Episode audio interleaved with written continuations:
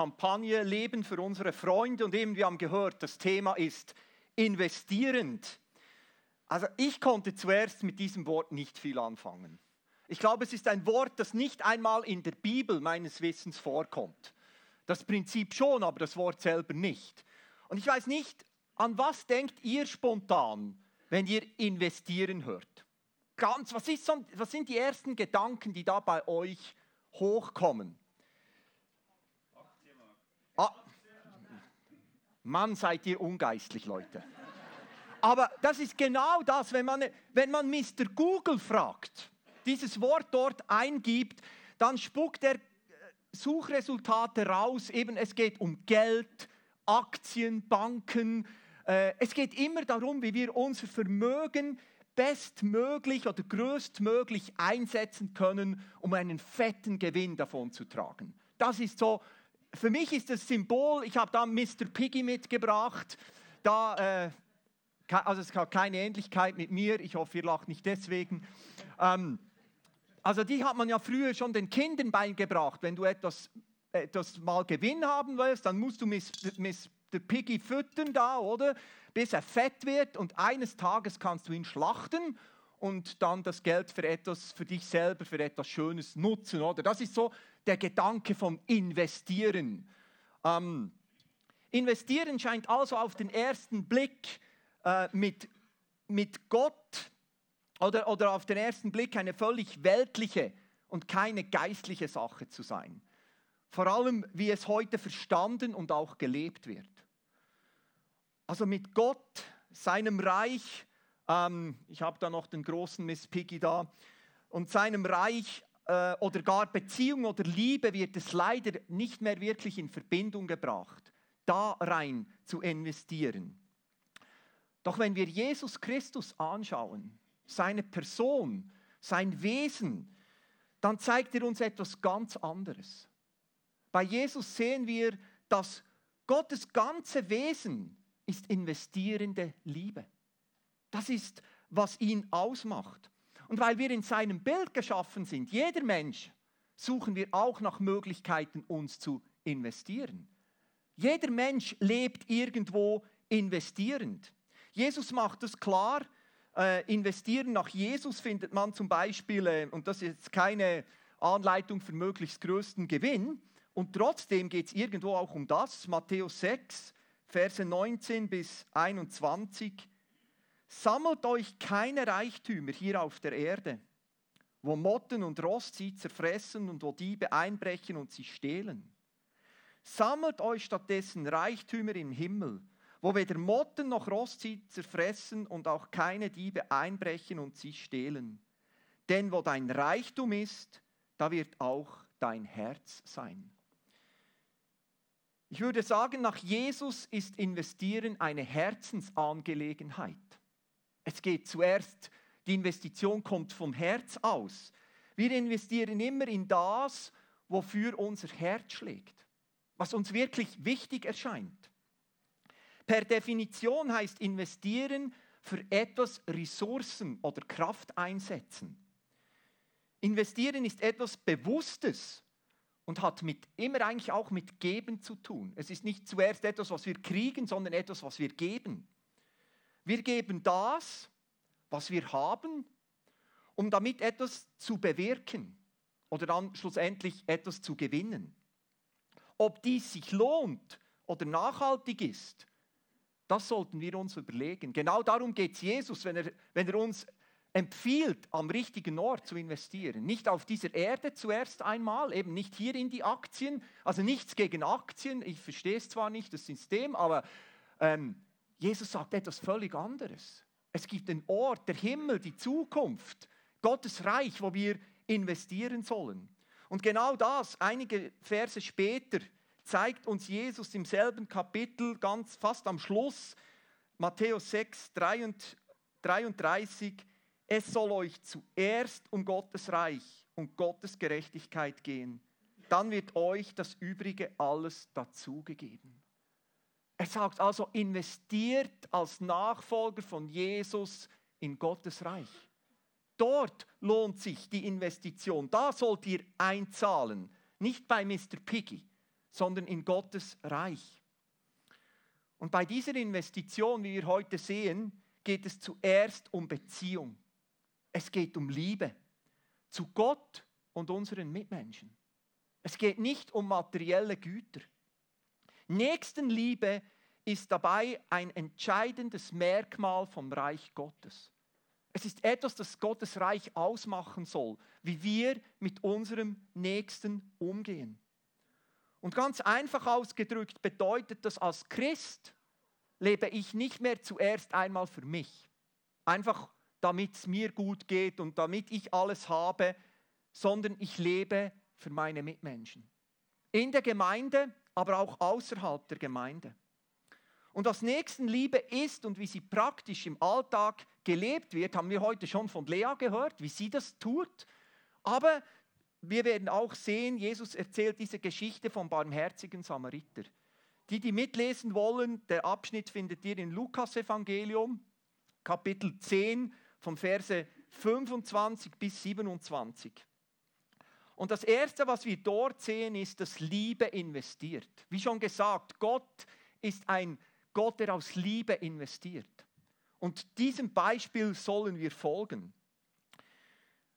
Um dieses Gleichnis richtig zu verstehen, müssen wir ein bisschen die Vorgeschichte anschauen. Die ist enorm wichtig. Ähm, das sind vor allem die Verse 25 bis 29.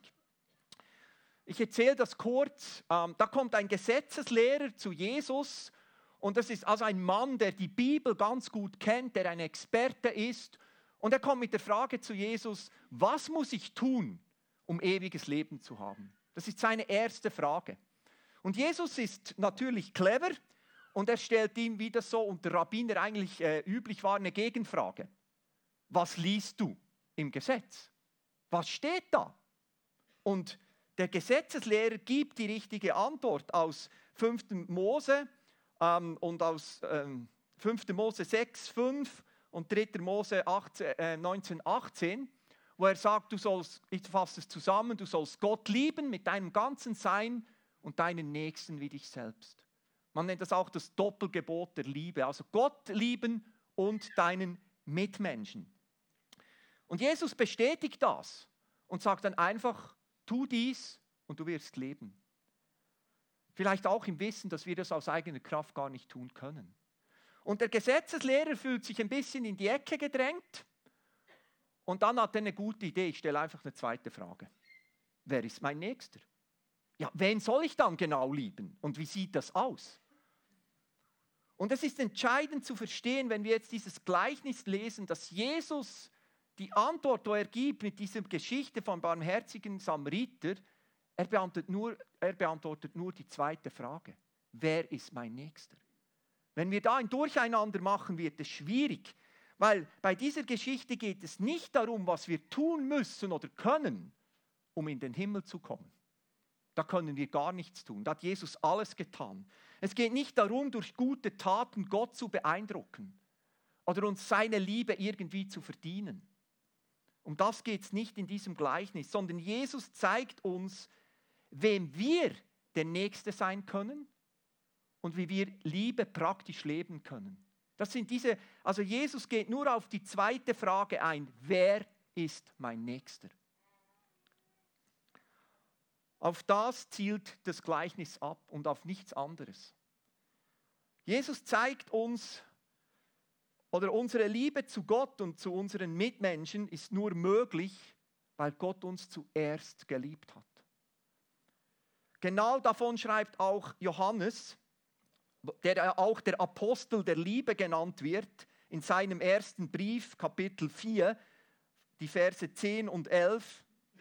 Da schreibt er, das ist das Fundament der Liebe. Nicht, dass wir Gott geliebt haben, sondern dass er uns geliebt und sein Sohn als Sühneopfer für unsere Sünden zu uns gesandt hat. Meine Freunde, da Gott uns so sehr geliebt hat, sind auch wir verpflichtet, einander zu lieben.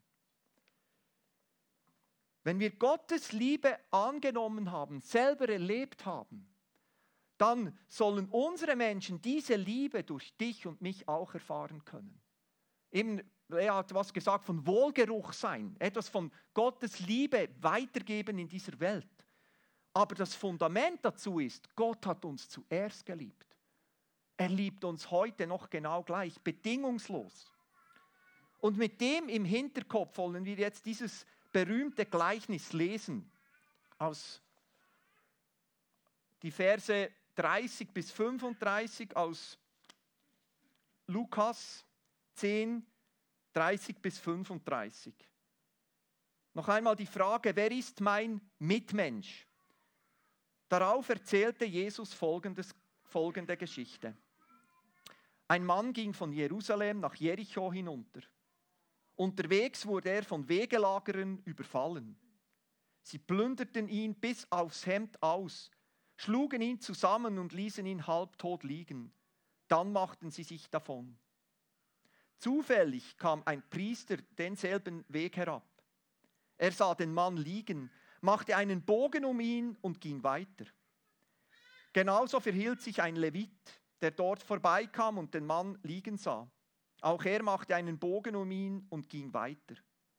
Schließlich kam ein Reisender aus Samarien dort vorbei. Als er den Mann sah, hatte er Mitleid mit ihm. Er ging zu ihm hin, goss Öl und Wein auf seine Wunden und verband sie. Dann setzte er ihn auf sein eigenes Reittier, brachte ihn in ein Gasthaus und versorgte ihn mit allem Nötigen. Am nächsten Morgen nahm er zwei Dinare aus seinem Beutel und gab sie dem Wirt. Sorge für ihn, sagte er und sollte das Geld nicht ausreichen, werde ich dir den Rest bezahlen, wenn ich auf, Rück, auf der Rückreise hier vorbeikomme.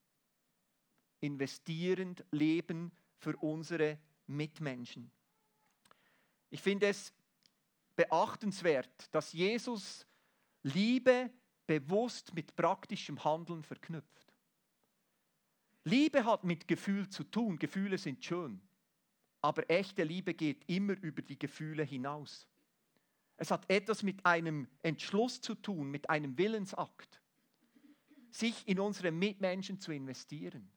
Eben manchmal braucht es Überwindung. Wir haben gehört, der innere Schweinehund, der eigentlich lieber etwas anderes machen möchte. Aber Jesus verbindet das ganz bewusst. Und Jesus macht deutlich, dass das Wissen über Liebe allein nicht genug ist. Und darum beginnt er diese Geschichte, nachdem der, die, dieser Reisende zusammengeschlagen wurde, auch mit zwei Menschen, die das, die das Wort Gottes sicher gekannt haben, auch dieses Doppelgebot der Liebe, liebe Gott und deinen Mitmenschen. Ein Priester und ein Levit. Beides Experten im, im Wort Gottes. Und trotzdem machten sie beide einen großen Bogen um diesen Menschen. Auf diese Weise oder auf das Wieso, wieso die so handeln, diese Experten, das, das sagt Jesus uns nicht. Aber ich denke, wohl aus demselben Grund, wieso wir manchmal lieber einen Bogen um gewisse Mitmenschen machen, die wir vielleicht uns unangenehm sind oder die wir nicht so mögen. Ähm, ich denke, die zwei, es ist ziemlich einfach in dieser Geschichte auf den Priester und den Leviten zu zeigen. Aber ich weiß, dass ich auch schon so Bögen um Leute gemacht habe. Vielleicht habt ihr dieses Bild auch, wenn irgendwo ein Bettler sitzt in der Stadt. Und dann sehe ich den so und der Hut da vorne und dann, äh, ah, da drüben ist noch ein Schaufenster, ich gehe dort drüber mal schauen. Oder dann mache ich so einen Bogen um den Bettler. Äh, oder in Kenia auch, wir hatten viele Bettler, also da habe ich nicht auf jeden, habe ich mich eingelassen. Ähm, und vielleicht kennt ihr das auch. Ein Grund könnte Angst sein. Die meisten Ausleger sagen, ja, die hatten Angst, die Räuber hätten ja noch in der, in der Nähe sein können. Und, und dann haben die gedacht, du, ja, nur weiter. Angst ist oft ein Grund, wieso wir uns nicht für unsere Mitmenschen einsetzen. Aber ich denke, es gibt viel mehr andere Gründe. Eine haben wir schon gehört, Gleichgültigkeit. Hey, das ist nicht mein Problem. Ich kann nicht jedem helfen. Der muss jetzt selber schauen, der hat Pech gehabt. Äh, es gibt dann noch die fromme Variante, ja, Gott wollte das so, oder darum, Gott lässt ja nichts zu, was er nicht will, also darum ist er schuld. Und dann gibt es diese Ausreden, ich bin keine Krankenschwester, ich bin nicht vom Fach, ich kann kein Blut sehen, Leute, also ich gehe jetzt da nicht hin. Oder es entspricht nicht meinem Stil, es sind nicht meine Gaben, oder? Das ist auch so, so sehr fromm sogar noch, wo man sagen muss, ey, mh. Hm. Und ich bin beschäftigt. Das wäre oft bei mir. Ich bin so schnell unterwegs, ich habe da gar keine Zeit, oder? Ich, ich bin im Flow und, und der kann jetzt nicht gestoppt werden. Also es ist einfach ein unpassender Zeitpunkt. Es passt jetzt nicht in mein Programm. Ich weiß nicht, ob ihr einiges von diesen auch kennt. Aber schlussendlich ist das Wieso gar nicht entscheidend. Weil die Tatsache ist, dass die zwei sich nicht in ihren Mitmenschen investiert haben, der in Not war. Egal was die Ausreden oder die Gründe sind, sie haben das Gebot der Liebe nicht beachtet. Ab Vers 33 haben wir gelesen, wie sich Liebe jetzt wirklich investiert. Und auf das wollen wir uns jetzt konzentrieren, weil es geht nicht darum, was wir nicht tun sollen, sondern wie wir das leben sollen. Und da fängt eigentlich der Schock für diesen Gesetzeslehrer an, was wir gerne überlesen. Die meisten wissen es vielleicht im Hinterkopf. Stellt euch einfach jemand vor, den ihr überhaupt nicht mögt. Vielleicht eine Person oder eine Personengruppe, die für euch ganz einen schlechten Ruf hat. Genau das war der Fall, wenn Jesus oder für den Gesetzeslehrer, wenn Jesus diesen Samariter ins Spiel bringt. Die Samariter hatten echt keinen guten Ruf bei den meisten Juden. Und Jesus bringt diese schockierende Wendung und sagt, eure Elite hat versagt. Die, die das Wort Gottes kennen, haben versagt. Und von denen, die ihr denkt, die kennen es nicht. Schaut euch diesen Samariter einmal genau an. Ausgerechnet dieser Verachtete zeigt, wie Liebe investiert. Er hat Mitleid oder Erbarmen, je nach Übersetzung. Oder in ganz, ich glaube, Elbenfelder sagt auch, er wurde innerlich bewegt. Etwas hat sich da gerührt in diesem Mann. Und das sind Früchte der Liebe. Das ist, wenn wir unseren Menschen sehen, wie Gott ihn sieht, dann bewegt sich etwas. Dann je nach Situation kommt Mitleid oder eben ähm, Empathie hoch bei uns. Man könnte auch sagen, Liebe lässt sich von der Not bewegen und verschenkt sich in den Nächsten. Es ist eine Investition in den Nächsten ohne Hintergedanken auf eigene Vorteile. Das sieht man in diesem Gleichnis gut. Der, der barmherzige Samariter konnte nicht wissen, ob er diesen Mann je noch einmal sehen wird in seinem Leben. Er hatte keinen Vorteil und trotzdem hat er sich ganz in diesen Nächsten investiert. Ich möchte mit euch vier Merkmale anschauen, die aus diesem Text rauskommen, was das bedeutet, ganz praktisch. Und das erste ist Zeit. Aus Liebe schenken und schaffen wir Zeit für den Nächsten. Für mich kam das in diesem Talk auch gut durch. Wir sagen ja immer, Zeit haben wir nicht. Eigentlich haben wir immer Zeit. Die Frage ist, für was, dass wir unsere Zeit einsetzen. Die Frage ist eben wirklich, wenn Gott uns jemand vor die Füße legt, ob der jetzt zusammengeschlagen ist oder nicht, lasse ich meine Pläne mir von Gott unterbrechen? Darf Gott in meinem Alltag reinkommen und sagen, hey Kari, jetzt ist das dran? Und ich sage, nee, nee, ich, ich, muss noch die Exegese für die Predigt am Sonntag. Und, und er sagt, nein, jetzt, jetzt braucht dieser Mensch dich. Der Samariter hält an. Er unterbricht seine Reise. Vielleicht war er in Eile, wir wissen es nicht. Aber er stoppt sein Reittier, er steigt ab, er nimmt sich Zeit. Er schenkt Zeit. Und wisst ihr, besonders für Kinder, aber auch viele für Erwachsene, wisst ihr, wie die Liebe buchstabieren? Mit Zeit. Liebe und Zeit gehören zusammen. Ich kann nicht lieben, ohne Zeit in jemanden zu investieren. Das zweite ist Taten. Liebe ist praktisch. Liebe macht sich die Hände schmutzig manchmal. Ich bin überzeugt, das war kein schöner Anblick, dieser zusammengeschlagene Mann. Eben, da war Blut, da war Dreck, da war, das war sicher nicht toll. Und trotzdem hielt er an, verband die Wunden, säuberte sie. Und es war auch nicht leicht, ihn dann auf sein Reittier zu hieven und irgendwo ihn zu stützen auf dem Weg zur Herberge. Aus Liebe helfen wir, wo und wie wir können. Wir können vielleicht nicht überall, aber da, wo uns Gott eben Menschen über den Weg schickt, wo wir können und wie wir können, da sollen wir tatkräftig helfen. Und das ist dann kein Fra keine Frage des evangelistischen Lebensstils mehr. sondern die Frage ist dann, was kann ich jetzt tun? Was braucht es? Wie kann ich mich einsetzen? Und aus Liebe setzen wir dann unsere Fähigkeiten und Wissen für andere Menschen ein. Oder eben auch, dass das dritte dann materiell. Aus Liebe setzen wir alle Mittel ein, die Gott uns gegeben hat. Der Samariter setzte alles ein, was nötig war. Seinen Wein, sein Öl, sein Reittier, sein Geld, alles, was er hatte. Ich bin mir überzeugt, er hatte den Wein nicht dabei, um irgendwelche Wunden zu ver verarzten. Der wollte den trinken. Vielleicht hat es ihn auch ein bisschen geschmerzt, diesen teuren Wein da über den Verletzten, oder? Äh, und er hatte selber auch Durst. Aber er hat alles gegeben, was er hatte, alles eingesetzt für seinen Nächsten. Ich denke, wir sollten uns viel mehr als Verwalter von Gott sehen über unseren Besitz als Besitzer. Alles, was wir haben, was Gott uns geschenkt hat, sollten wir als Verwalter für Gottes Reich einsetzen.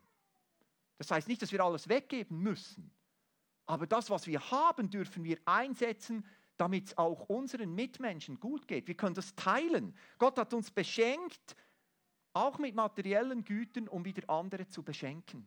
Und das kann ganz unterschiedlich aussehen. Also wenn nötig, schlachten wir Mr. Piggy dann wird er zerbrochen und dann wird es weitergegeben an, an jemand, der es nötig hat. Und nach Zeit, Taten und Materielles, denke ich, kommt noch das Gebet dazu. Man könnte jetzt denken, das, hat mit, das kommt im Gleichnis ja gar nicht vor. Ich denke, das Prinzip schon. Der Samariter kennt seine Grenzen. Darum bringt er den Verwundeten an einen sicheren Ort, wo er wiederhergestellt werden kann, wo er, wo er heilen kann. Und er involviert den Wirt dabei, er nimmt jemanden dazu.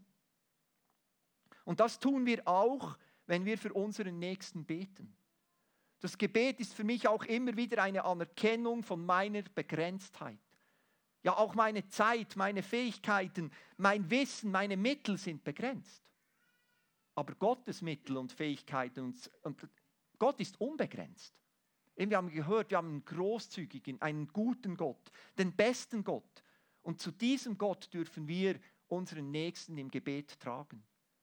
Egal, ob er innerlich verwundet ist, sein Herz oder auch äußerlich. Ich bin überzeugt, so ein Überfallener, der hat nicht nur äußerliche Wunden.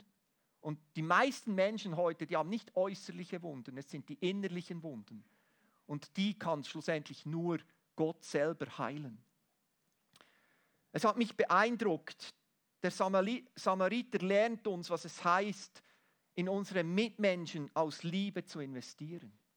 Nicht, weil wir etwas kriegen dafür.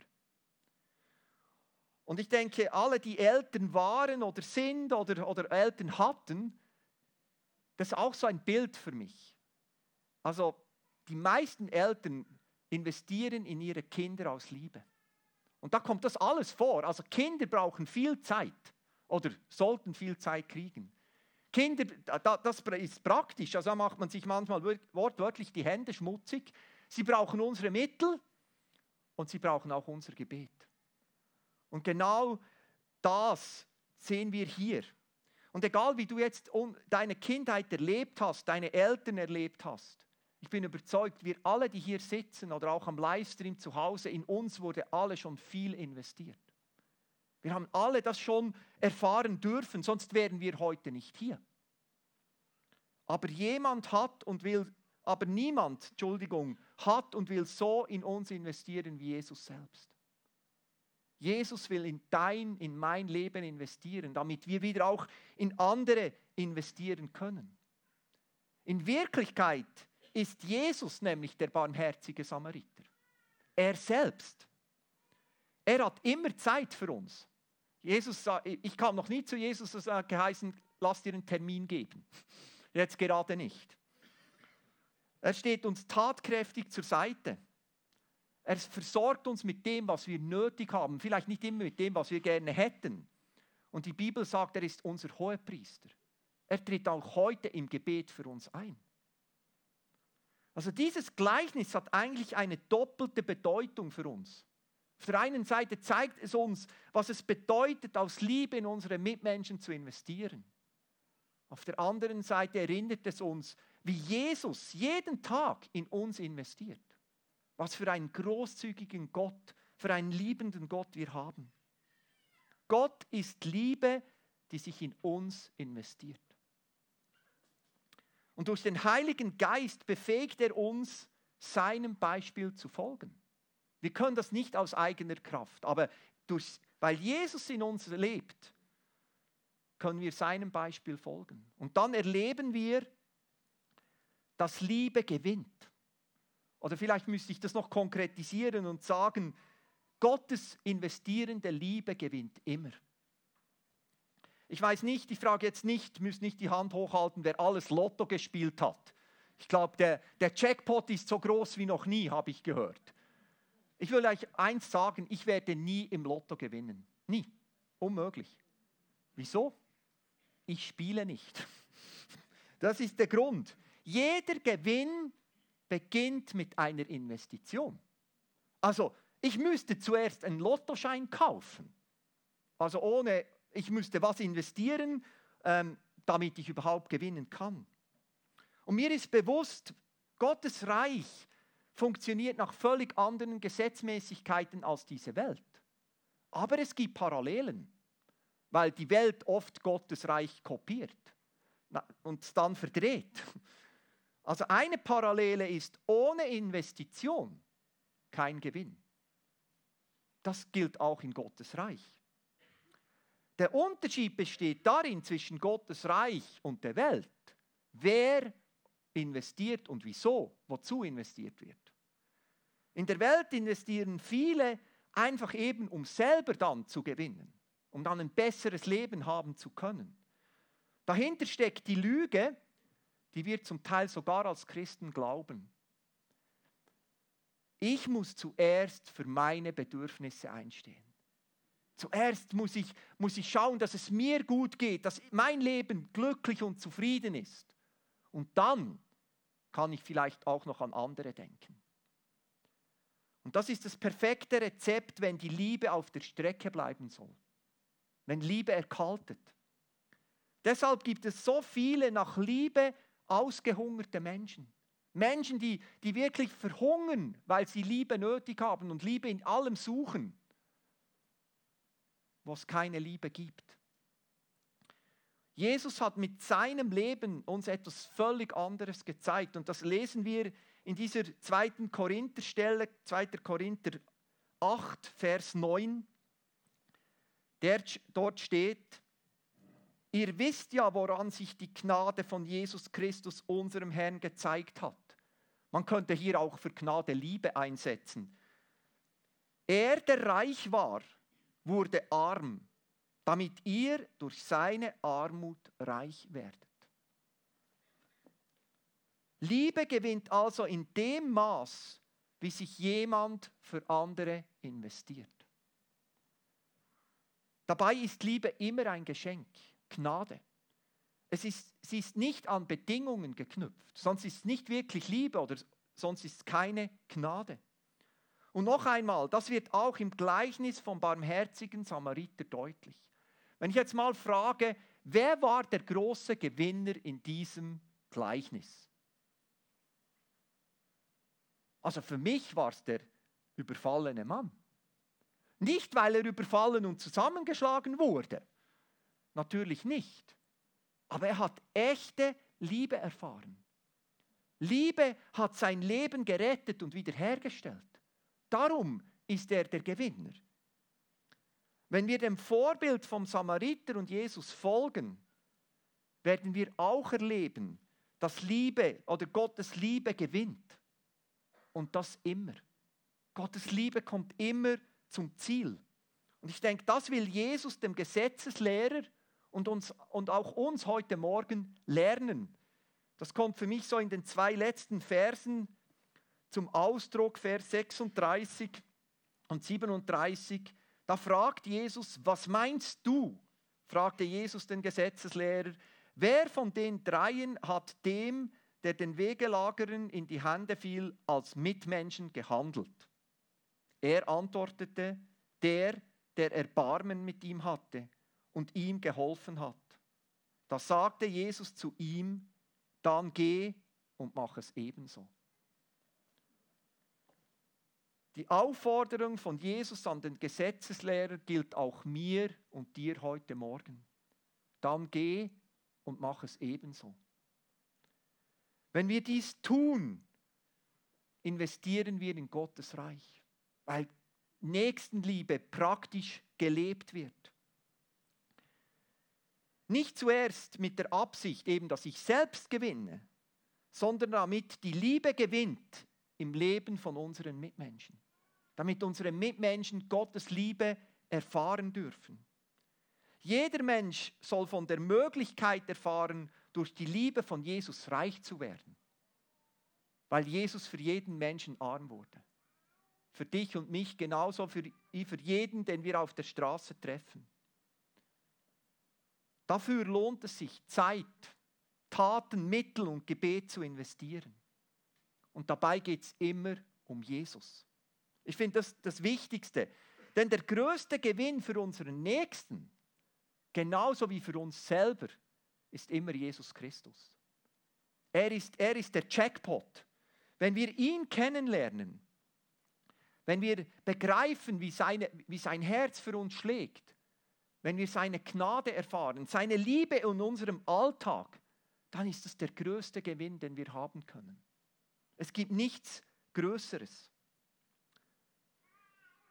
Wenn wir investieren, ähm, Entschuldigung, wir investieren nicht in unsere Mitmenschen noch einmal mit der Absicht, selbst zu gewinnen. Das ist nicht die Art vom Reich Gottes. Aber wenn wir dem Beispiel von Jesus folgen und uns in andere Menschen investieren, wisst ihr, was passiert? Dann werden wir auch gewinnen. Wir werden immer auch Gewinner sein. Denn dazu hat uns Gott geschaffen. Dazu hat uns Jesus zu sich gezogen um für ihn und andere zu leben. Wenn wir uns, wenn wir nur für uns selber leben, dann verkümmert unser Leben. Weil dazu sind wir nicht geschaffen. Wir sind nicht geschaffen, um nur für uns selbst zu leben. Aber wenn wir für Jesus leben und unseren Nächsten lieben wie uns selbst, dann blüht unser Leben auf. Dann kommt etwas in unser Leben rein, das wir uns gar nie vorstellen können, dann sind wir auch die großen Gewinner. Gottes Liebe gewinnt immer, auch in unserem Leben, wenn wir uns von Gott lieben lassen. Ich möchte dich einfach mit dieser Frage entlassen in diesen Morgen dann oder in diesen Tag. Was könnte das für dich bedeuten in der nächsten Zeit, wenn Jesus sagt, geh und mach es ebenso wie der Samariter. Geh, mach es ebenso wie der Samariter. Investiere deine Zeit, dein Tun, deine Mittel, deine Gebete in deine Mitmenschen. Was könnte das konkret bedeuten? Und wie würde das vielleicht dein Leben auch verändern? Für mich kommt eigentlich mit, dieser, mit dem Investieren so das zusammen, was wir schon gehört haben aus Überzeugung, dass jeder Mensch Jesus braucht, leben wir investierend für unsere Mitmenschen. Und wir nutzen dafür die Persönlichkeit, die Gaben und Fähigkeiten, die Gott in uns hineingelegt hat. Also für mich, ich korrigiere das jetzt, für mich ist das nicht das Symbol eigentlich für investieren. Das ist das weltliche Symbol. Das wirkliche Symbol für investieren ist das da hinten, ist das Kreuz von Golgatha, wo Jesus sich ganz für dich und mich investiert hat, zu 100 Prozent, nichts zurückgehalten hat, keine Zeit, keine Tat, keine Mittel, kein Gebet. Das ist das Symbol. Wenn wir das Kreuz sehen, soll es uns immer wieder erinnern, Gott hat und wird immer auch in unsere Leben investieren. Mit seiner Liebe. Und darum können wir investierend leben. Bewegt von Gottes Liebe investieren wir in unsere Mitmenschen. Ich glaube, das ist das, was wir auch im Talk gehört haben. Weil wir so einen großzügigen, liebenden Gott haben, wollen wir auch in unsere Mitmenschen investieren. Nicht aus Pflichtbewusstsein, nicht weil wir irgendetwas gewinnen wollen, sondern einfach weil Gottes Liebe uns schon gewonnen hat. Und genau dazu fordert uns auch der Apostel Johannes auf. Und mit denen möchte ich abschließen, mit diesen Worten. Ihr könnt schon euch ready machen. 1. Johannes 1, nein, 1. Johannes 3, Entschuldigung, Vers 18. Ihr merkt, vielleicht kann ich mit Zahlen nicht so viel anfordern und mit investieren, weil ich Zahlen einfach nicht mag. Aber dort steht, meine Kinder, Unsere Liebe darf sich nicht in Worten und schönen Reden erschöpfen. Sie muss sich durch unser Tun als echt und wahr erweisen. Echte Liebe folgt dem Beispiel von Jesus. Eine aus Liebe geprägter, investierender Lebensstil ist ein Wegweiser auf die Hoffnung von dieser Welt, auf Jesus Christus. Und dieses Lied dürfen wir jetzt miteinander singen. Und ich habe gedacht, das ist so passend. Dieses Lied Hoffnung für die Welt, das kam nur zustande, weil Leute von unserer Gemeinde ihre Zeit, ihre Taten, ihre Fähigkeiten und Gebete investiert haben, um diesen Song zu singen. Damit wir unseren Fokus auf Jesus richten können, auf der, der wirklich alles für uns gegeben hat. Und die, die doch können, möchte ich bitten, dazu aufzustehen und noch einmal darüber nachzudenken, bewegt von Gottes Liebe, investieren wir in unsere Mitmenschen.